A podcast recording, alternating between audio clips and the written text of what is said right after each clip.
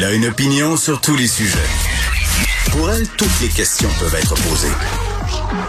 Geneviève Peterson. Cube, Radio. Salut tout le monde, bienvenue à l'émission. On commence fort aujourd'hui avec un retour sur ma chronique dans le journal de Montréal. Euh, si vous avez vu la une, euh, vous aurez lu ce titre le jour où j'ai pris rendez-vous dans une clinique d'avortement. Évidemment, euh, j'ai écrit cette chronique-là en réaction à tout ce qui se passe aux États-Unis par rapport au droit des femmes de mettre fin à une grossesse de façon volontaire.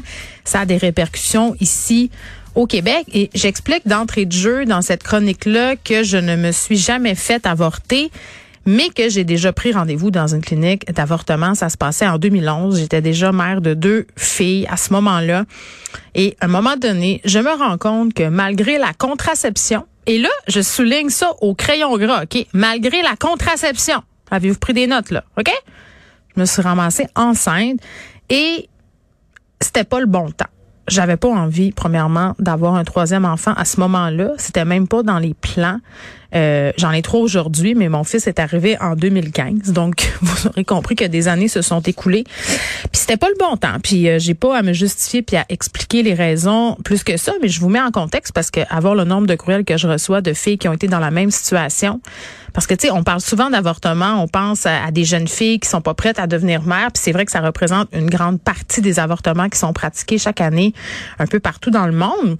Mais il y a des femmes euh, qui ont une vie, qui ont des carrières, qui ont des enfants, qui sont dans des conditions entre guillemets parfaites là, pour donner vie à une autre personne, qui décide que pour des raisons qui leur appartiennent, ben que c'est pas ça puis que c'est pas ça leur désir et qu'ils n'en veulent pas de cet enfant-là. Et je disais dans le début de mon texte que euh, finalement, j'avais pas eu à me rendre à cet avortement-là parce que j'ai perdu l'enfant naturellement. J'ai fait une fausse couche, puis j'étais vraiment soulagée parce que je vais vous dire très très honnêtement, euh, il y a aucune personne avec un utérus qui prend la décision d'aller se faire avorter à la légère. Là, chez moi avec les filles qui supposément se serviraient l'avortement comme moyen de contraception. Donc voilà, j'étais soulagée de ne pas avoir à subir cette intervention-là qui me faisait peur. Euh, ça me tentait pas.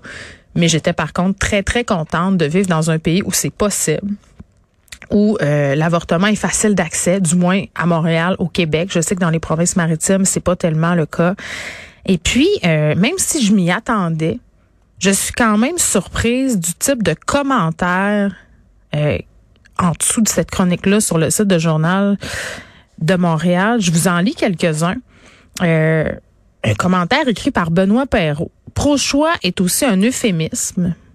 Le seul choix dont vous voulez est celui d'empêcher un être humain de venir au monde. Si vous étiez un homme, le standard serait si tu voulais pas être responsable d'un enfant, fallait y penser avant d'avoir une relation non protégée. Bon, qui dit que j'ai une relation non protégée dans cette histoire-là? Personne. Benoît suppose bien des affaires. même si je m'étais pas protégée, j'aurais quand même le droit de mettre fin à cette grossesse-là. Et là, c'est cette idée de plan B. Vous avez un plan B, l'avortement, la possibilité de laisser en adoption.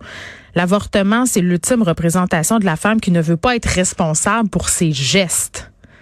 J'espère que vous conserverez ce droit, mais ce militantisme pour l'avortement comme si c'était un moyen contraceptif comme un autre me dégoûte.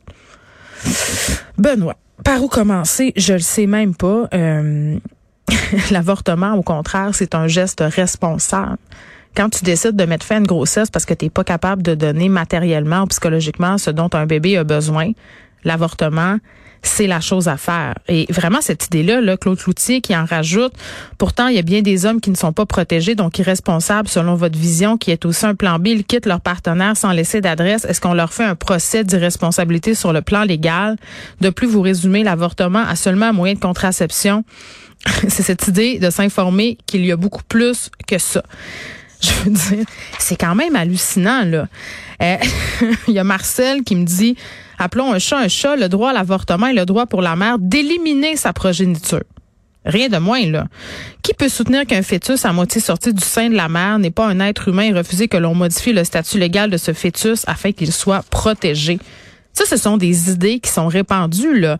Euh, un autre commentaire, euh, ce n'est pas de ton utérus qui est question ici, mais bien d'un enfant qui est dedans parce que tu n'as pas prévenu le coup et que euh, et cet enfant-là ne t'appartient pas plus que celui qui vit dans la chambre d'à côté. OK. Le fœtus n'est pas une partie de la mère car il a un ADN distinct de celle-ci. Et là, je pourrais continuer là, des commentaires comme ça, des fils. J'en ai sous mon texte dans le journal, j'en ai sur les médias sociaux. Et ce qui me jette à terre, c'est que ces commentaires-là sont faits majoritairement par des hommes. de quoi je me fucking mêle? Je veux dire, est-ce que vous avez un utérus, vous autres? Non. Est-ce que c'est vous qui allez devoir vous occuper de cet enfant-là à? Non. Puis arrêtez de m'écrire pour me dire ben moi là, moi là, j'ai il y a une fille que j'ai couché avec là, puis là elle a eu un enfant contre mon gré, puis à cause de ça là, ben là je suis obligée de payer puis de reconnaître cet enfant là. Ben oui, mais c'est un autre sujet. Ce n'est pas le sujet de l'avortement, c'est le sujet des madames qui décident d'avoir des enfants contre le consentement du père. je suis pas en train de dire que c'est une bonne affaire, mais à la fin de la journée, c'est quand même la maman qui le porte cet enfant-là c'est quand même la maman qui va s'en occuper. Donc, les hommes, là, puis les madames aussi, parce qu'il y en a, celles et ceux qui sont contre l'avortement, là, ben, venez vous en occuper de ces enfants-là. Payez pour ces enfants-là et offrez-leur un support physique, psychologique et monétaire. On vous attend.